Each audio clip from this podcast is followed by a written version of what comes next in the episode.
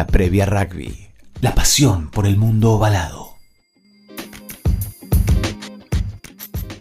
Obviamente le quiero dar la bienvenida a Pablo Ferrari, al presidente de la Unión de Rugby del Uruguay, que va a estar hablando ahora con nosotros. Bienvenido, Pablo, a la previa rugby. Buenas noches y un gran saludo. Bueno, buenas noches a ustedes. Un placer estar en contacto con, con toda la Argentina a través de su, de su audición. Y bueno, yo te mando el furcio del otro lado del charco porque ya no soy presidente de la Unión de Rugby Uruguay.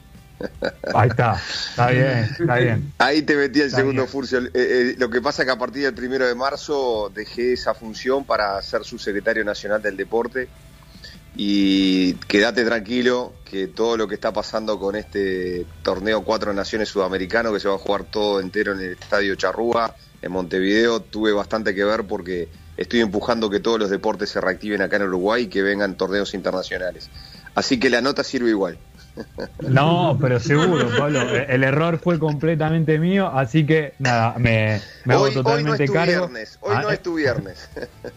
Hoy no es mi viernes. Es más, lo estoy leyendo acá en la grilla y está bien puesto acá en la grilla. Eh, fue totalmente ah, mío, me quedé con... Hay que triturar al que hizo la grilla. No, no, no, ahí lo pusieron bien, fue mío el error. Pero bueno, gracias Pablo por, por atendernos, obviamente. Y claramente toda la nota iba girando en, en, esa tonalidad, ¿no? Sobre este torneo que, se va a empezar a disputar en octubre. Sobre todo por cómo nosotros estamos viendo cómo está toda la región y cómo está el Uruguay, ¿no? Y, y, es como, bueno, ustedes están llevando la bandera hoy en día para reactivar un poco todo lo que tiene que ver con el deporte. Lo digo porque hace un par de semanas, no sé, estuve viendo el dato, 63 disciplinas ya volvieron a la actividad en Uruguay, por ejemplo.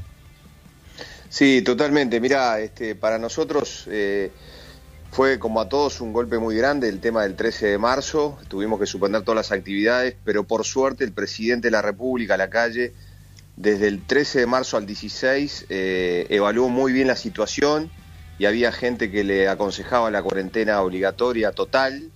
Y bueno, los científicos, eh, tanto el Ministerio de Salud Pública como pues, unos expertos que, que asesoraron meses después siempre le, dijeron que fuera por la por, recomendar, aconsejar y la cuarentena voluntaria.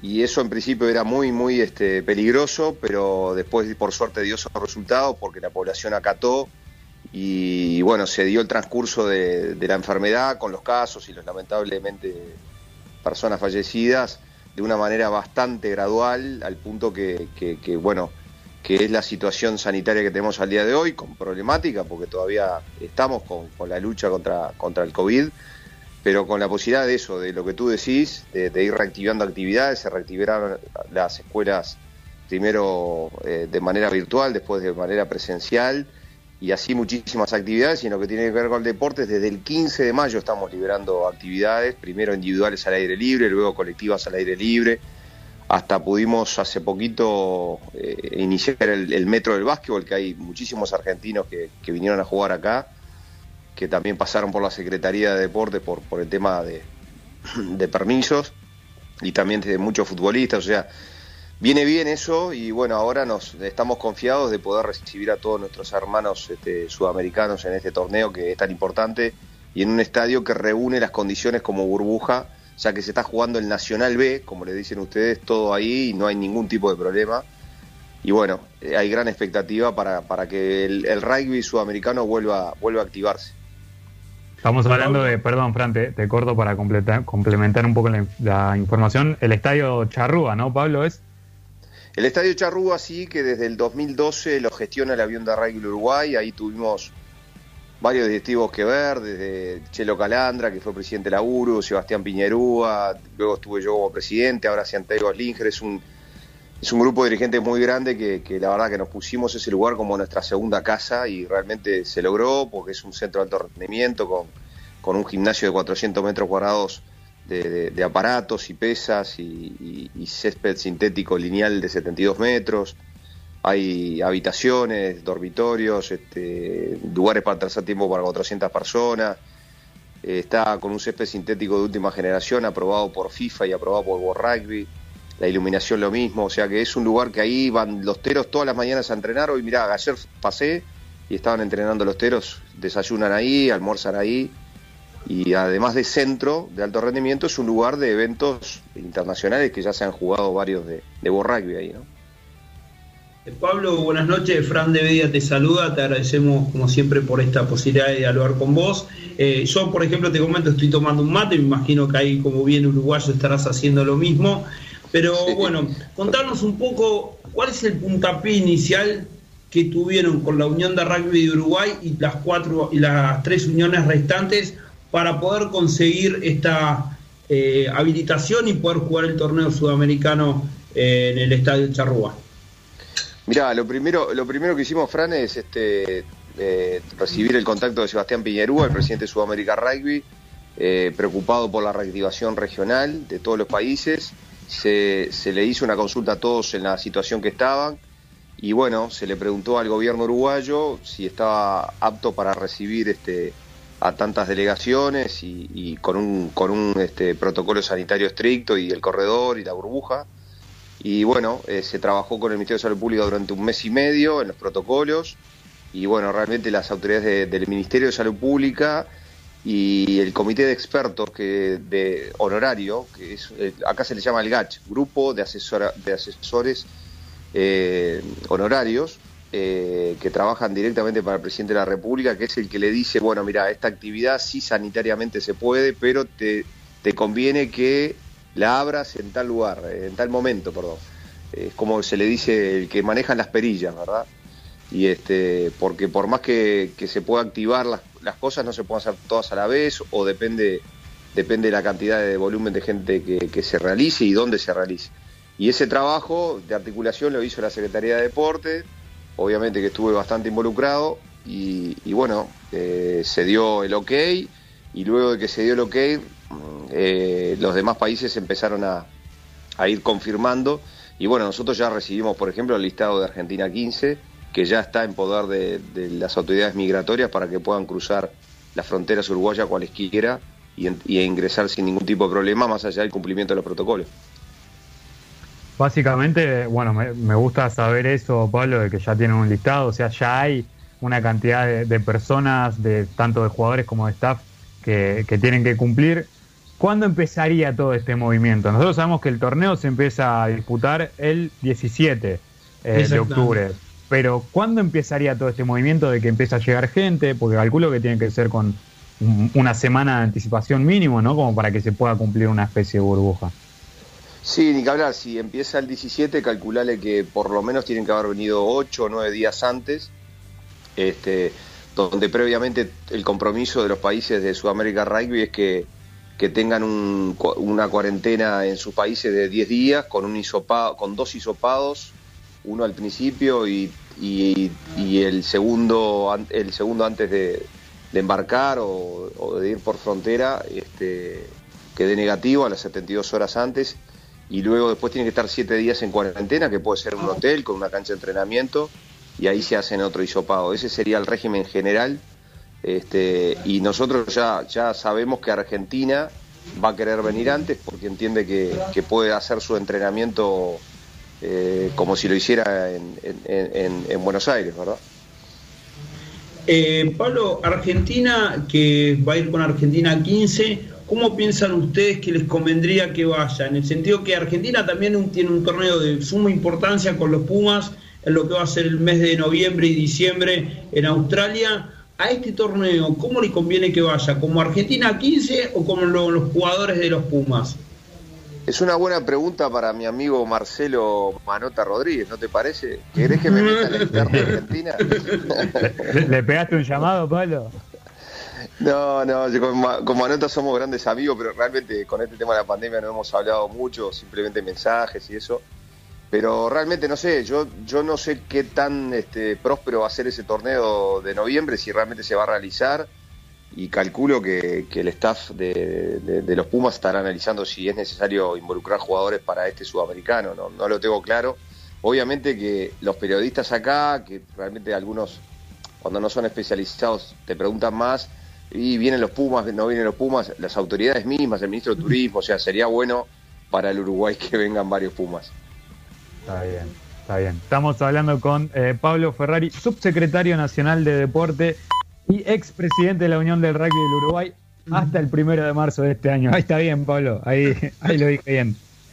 No, no, bien, bien, ¿qué pasó? No, no, nunca lo dijiste mal. No, no, no sé a qué te refieres. No, no, lo, quise corregir. Te juro que a mí me mata cuando digo mal las cosas. Soy muy, soy hasta competitivo con estas cosas, imagínate. Vamos a eh, Pero nada, Pablo, a ver, más allá del rugby, eso a mí me, me, medio que me vuelve loco todo con el tema de la pandemia, cómo es lo, administrativo, ¿no? Y cómo se tiene que cumplir o los protocolos. Acá en Argentina también se habló muchas veces de burbuja sanitaria. Bueno, los Pumas sin ir más lejos lo están haciendo los equipos de fútbol también, pero ¿a qué le llamamos burbuja sanitaria? ¿no? Porque, por ejemplo, acá tenemos el caso que recién lo hablábamos, más allá de que es otro deporte, Boca, ¿no? Hacía una burbuja sanitaria, pero donde, no sé, se quedaban en un hotel y los empleados del hotel se iban a sus casas, eh, después volvían, y claramente ese tipo de burbuja no funcionó. Eh, en los Pumas, por ejemplo, que se quedan en el Howard Johnson, hasta donde tengo entendido, los empleados del hotel se quedan ahí también, lo mismo pasa en River. Eh, ¿Cómo va a ser la burbuja que tienen idea allá? La recomendación que les hizo eh, las autoridades, le hizo Miguel Ángel Esqueta, el director general de salud del Uruguay, al médico uruguayo eh, Marcelo Santurio, que trabaja con, con, este, con Marcelo Saco este, de la UAR, es este, en la coordinación, digo, ¿no? Están trabajando ellos para todos los países. Sí, sí es que, los empleados o, vengan con, empleados las delegaciones que cocinen y que tengan este, sus propias este, elaboraciones o si no contratar a, personas que no puedan salir del hotel, que entre con un negativo y no salgan del hotel hasta que no termine de irse la última persona de la delegación este, que sea de rugby. Eso es una burbuja. Una burbuja es que, que los jugadores solo tengan contacto entre sí y contra sus rivales en el campo de juego y cuando retornen al hotel, las personas que le estén sirviendo o, vistiendo sus camas o, haciendo las tareas necesarias para que ellos tengan confort, no salgan del hotel. Y eso se puede probar. A ver, yo creo que tenemos que, aprender a, seguir a rajatabla lo que nos piden porque es la manera segura que tenemos de avanzar en las cosas que se están dando ahora y en lo que viene por demás, ¿no? Porque la verdad, yo cuando te los escuchaba a ustedes, si está muy complicada la cosa en Argentina, le, invito este, a que vengan a jugar los Pumas acá, que los recibimos este, de local, que venga a Sudáfrica, acá no hay problema. sí, estaría, muy bueno. Nosotros, obviamente, lo que extrañamos más es poder eh, ver el rugby del día a día, que bueno, es algo que quizás ustedes ya tienen. Eh, sí, tienen a sus equipos eh. de, Ojo que es sin público.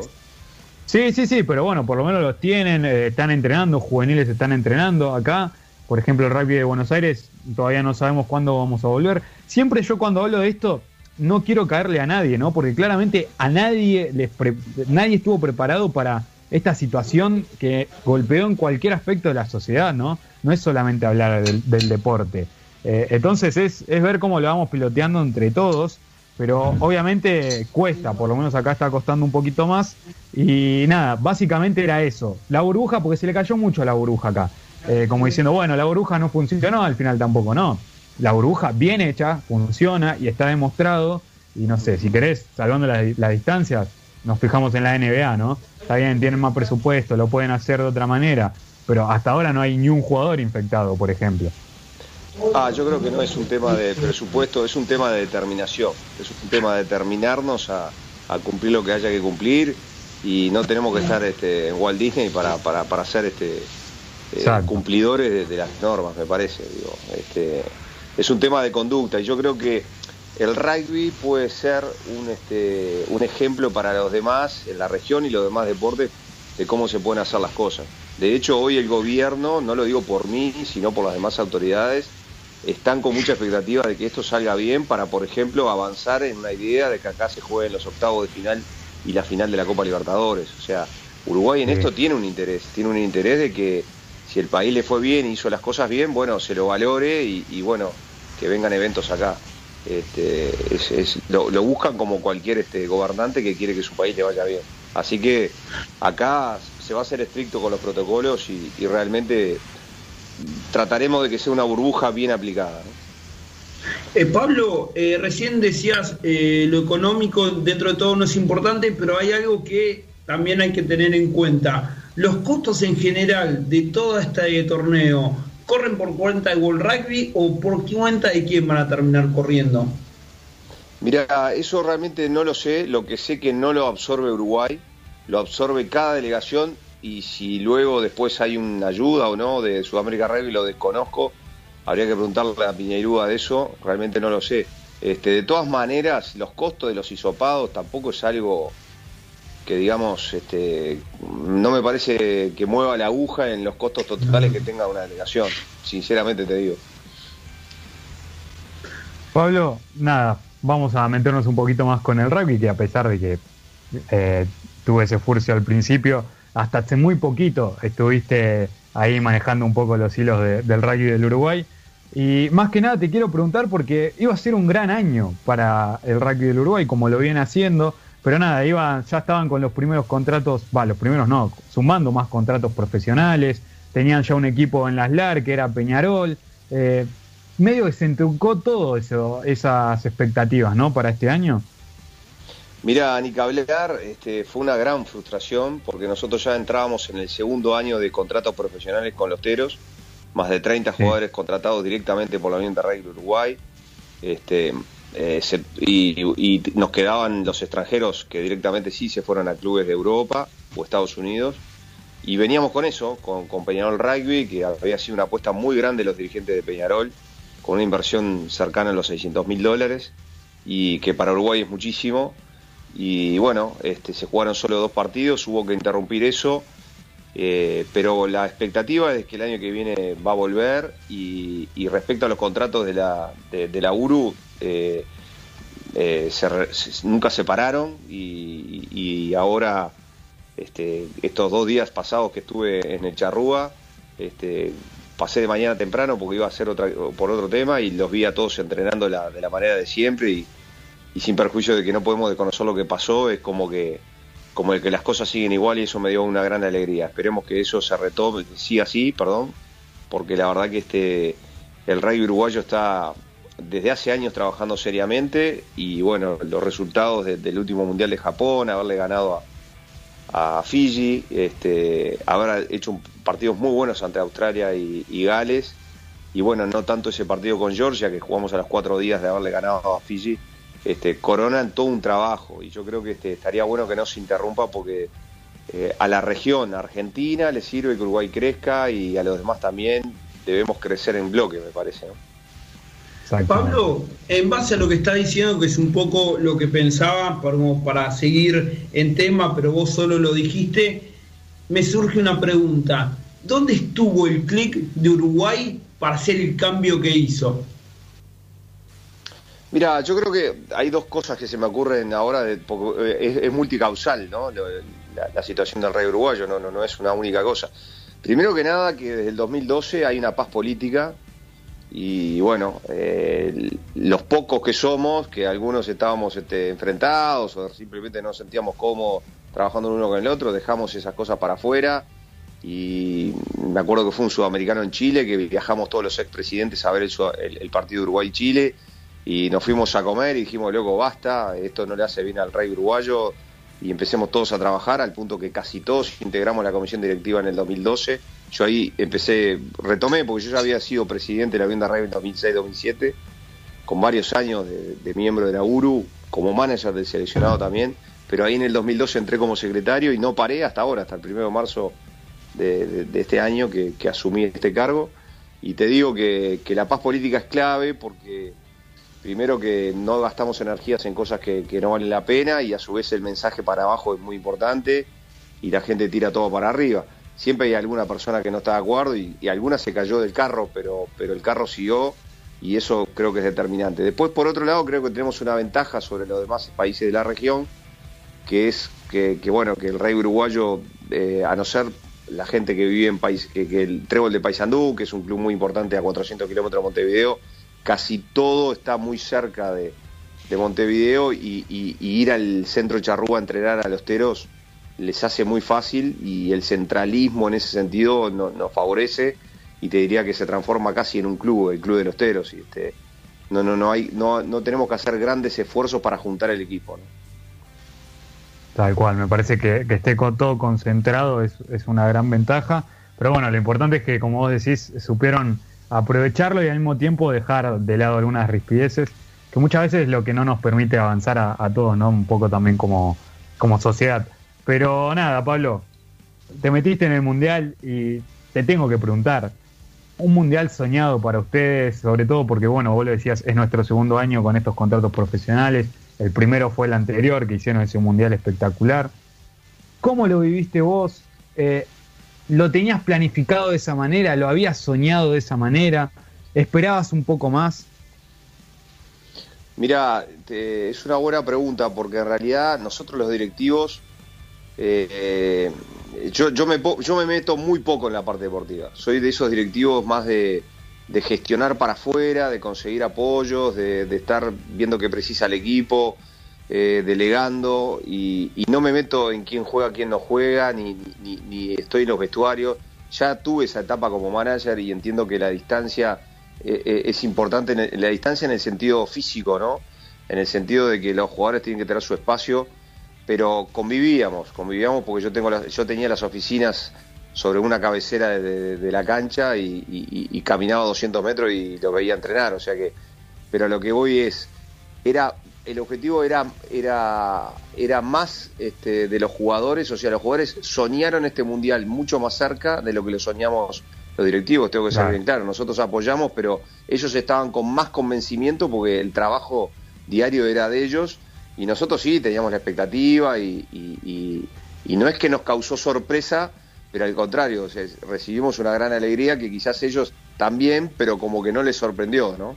Este, eh, ellos soñaban con, con, ganar la Fiji, siempre lo pensaron, eh, el mono Meneses se los planteó, los convenció y también manejaron la posibilidad de ganarle a Georgia y, clasificar directamente al Mundial de Francia.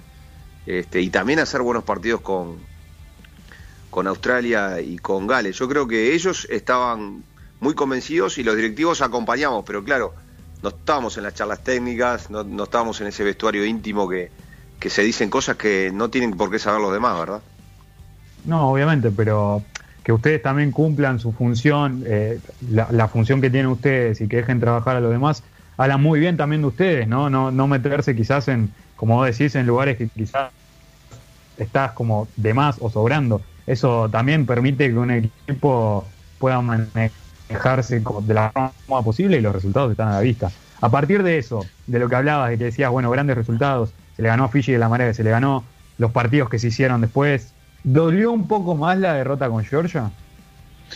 Yo creo que dolió por dos motivos. Uno que eh, dolió porque sabíamos que a los cuatro días íbamos a tener un desgaste físico muy importante y, bueno, también este Meneses apeló a la experiencia en ese primer tiempo y no se hicieron tantos cambios, pero a pesar de que se hubieran hecho y hubiese renovado el plantel completamente, te puedo asegurar que fue el partido con más calor que yo he visto en una cancha de rugby. Había una sensación térmica de 42 grados. Era una caldera. Y la verdad que los georgianos, los georgianos que, son muy físicos, este, y venían, venían de, eh, era su primer partido, no lo recuerdo bien. Si no era su primer partido, por lo menos habían tenido muchísimo más descanso. Este, no me acuerdo bien, creo que era el primer partido que habían tenido. Venían fresquitos y nos movieron bastante la pelota y cuando nos golpeaban, golpeaban duro, que ya sabemos la rudeza que tiene. Jugaron muy bien los georgianos y nosotros este, emocionalmente creo que el desgaste lo tuvimos, más allá que ganamos con Fiji y el cansancio se notó. Te estoy hablando de cuatro días calendario o sea que estamos hablando de tres días y medio de descanso, ¿no? Se armó toda una discusión con eso, de cómo, cómo World Rugby, quizás, no World Rugby, pero cómo estaba armado, el calendario, era una manera extraña también con el tema de los viajes y esas cosas. Eh, hubo una discusión en todo el mundo de eso. Y yo creo que fue una discusión lógica y me parece que eso hay que revisarlo porque porque realmente no le pasó solo a Uruguay y bueno, le pasó después a Georgia cuando tuvo que partidos a los cuatro días. No me acuerdo lo de los Pumas, que yo lo seguí bastante, los acompañé a, los directivos de Argentina a ver los partidos y no recuerdo la incidencia de esos cuatro días, pero, pero realmente no, no me parece conveniente y bueno, este, habría que revisar eso, ¿verdad? Sí, fue un mundial raro, ¿no? También con todo el tema de los partidos que terminaban en empate, más allá de que sabemos que no se podían disputar, pero tuvo sus ciertas cosas también. Sí, sí, yo creo que sí. Pero bueno, ahora tenemos que prepararnos para el 2023.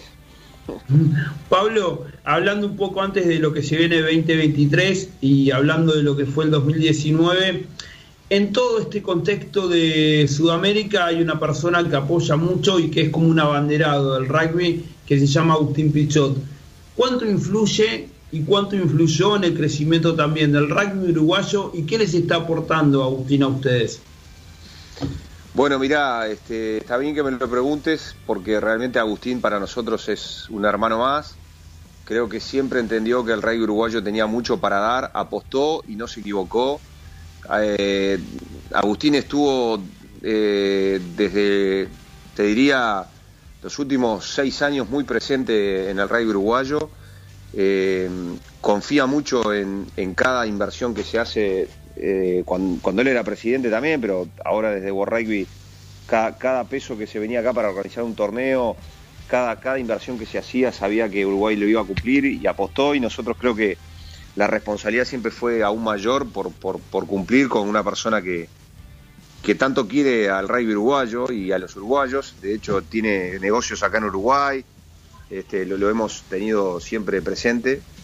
Y te diría que el día de el día que tuvimos el, mundial de Fiji el partido con Fiji estuvo con nosotros participó de, la previa se abrazó se emocionó y, les decía a todos vieron vieron que yo aposté Uruguay y eso era para que lo escuchara algún sajón que no que no quería escuchar algo no Tal cual, tal cual. Pablo, la última ya te, liberamos. Muchísimas gracias. Te robamos un montón de tiempo. Eh, justamente tiene que ir de la mano de eso, ¿no? De Agustín, de, todo lo que pasó este año. ¿Qué te dejó eh, todo el tema que pasó con, las elecciones de World Rugby? Y bueno, a mí me dejó este, un poco de tristeza, pero también un poco de, rabia en el sentido de que, de que bueno, no, no lo pudimos convencer los directivos de, de Uruguay y de Sudamérica de que Agustín también se postulara para algún otro puesto. Fíjate que todo lo que fue lo que fue la, lo preelectoral se vivió en el Hotel Ana de Tokio, donde estábamos todos los presidentes y veíamos las reuniones y todo, y Agustín como es, que va para adelante y todo nada. Y bueno, quizás este, este nos hubiese gustado, obviamente, que, que, si se daba así el resultado, que, que no saliera presidente, pudiera estar este, en algún lado de, de, la Rugby para, para, seguir empujando, pero sabemos que él eh, había dado su, opinión respetable y bueno, fue así. En, la en cuanto a la elección en sí, te diría que, me, causó cierta, de, cierta no, una decepción, algunos países que no fueron generosos o, por lo menos devolviéndole toda la, toda la atención que le había dado Agustín y que cambiaron su voto. La, realmente eso me, me, causó decepción y este y bueno, lo, importante también que, que, las personas que, los, países que lo votaron, por lo menos acá en América, eh, lo seguimos apoyando y estamos agradecidos y queremos que nuevamente haga ese esfuerzo porque nos parece una persona clave en el liderazgo del rugby mundial. Pablo, ¿por qué pensás que esos países que pensaban que lo iban a apoyar a Agustín no lo apoyaron? Y bueno, no sé, no sé, eh, o sea, cada uno tiene su percepción, pero bueno, serán intereses y será, habrán, habrán este, sobreestimado la, la, la situación, porque o miedo al cambio. Mirá que eh, en este deporte como en tantos y en la vida, el miedo al cambio es, es donde se aferra mucha gente, ¿no? Este, estamos hablando de, estructuras este, de muchísimos años consolidadas así. Este, pasa en el fútbol, pasa en muchísimas federaciones internacionales, pasa en la World Anti-Doping Agency, que es la Agencia Mundial Antidopaje, este, yo trabajé mucho ahí y, para lograr una agencia regional en Sudamérica era como que venían a, las Indias, ¿viste? Eh, es complejo. Eh, estamos muy lejos, no en kilómetros, estamos muy lejos de, las decisiones. Y Agustín se había acercado mucho, muchísimo, y esperemos que, esto de que no haya salido presidente no, lo desmotive porque, porque la verdad, este, más allá de la amistad que tenemos con él, que creemos que es muy importante para, para la región que él siga trabajando. Sí, este, concuerdo en todo lo que decís, Pablo. Más allá de que estamos lejos de las decisiones, también es cierto que quizás no se voltea la cabeza para este lado también un poco, ¿no? Y no se mira eh, hacia este lado, que ese es el verdadero problema, que lo que hacía Agustín justamente era visibilizar un poco que todo lo que lograron los equipos acá, más allá del trabajo y eso, justamente lo lograron con eso, con trabajo, lo que logró Uruguay, lo que logran los Pumas, eh, nada, siempre es para ir adelante, con trabajo, quizás con, ayuda que hay que reconocer, como nuestro caso es eh, Sudáfrica, y bueno, en Uruguay con toda la ayuda que también nos estamos dando mutuamente, constantemente, Argentina y Uruguay. Así que agradecerte por esta comunicación y nada, Pablo, esperar que sea un éxito todo este sudamericano y que siga habiendo más rugby en Uruguay para todos. Ojalá, ojalá que sí, y bueno, les mando un abrazo fraternal a todos ustedes. Este, para mí Argentina es mi segunda casa, así que eh, vengan a la nuestra virtualmente, por lo menos. Sí, obviamente. ¿De qué club, Pablo? Perdón. Mirá, yo soy del club más viejo de Sudamérica y el octavo más viejo en el mundo. Ojo, eh. Ojo que soy del Montevideo Cricket. Soy del Montevideo Cricket Club, que junto con Buenos Aires Cricket and Rugby son de los clubes más, más viejos de, del continente. Está bien, está bien, está bien. Está bien que saques chapa, me gusta. Pablo, un gran abrazo. Que pasen muy bien todos ustedes. Chao, chao. Pasaba Pablo Ferrari, subsecretario nacional de deportes del Uruguay por la previa rugby. Francisco, aclaró de todo, ¿eh? La verdad que aclaró de todo. Ya, sabemos, ya sabemos que hay lista. Ya sabemos que hay lista. Hay jugadores que van a ir a disputar a, Uruguay. Ahora nuestro trabajo como periodista es averiguar esos nombres de esa lista, ¿no?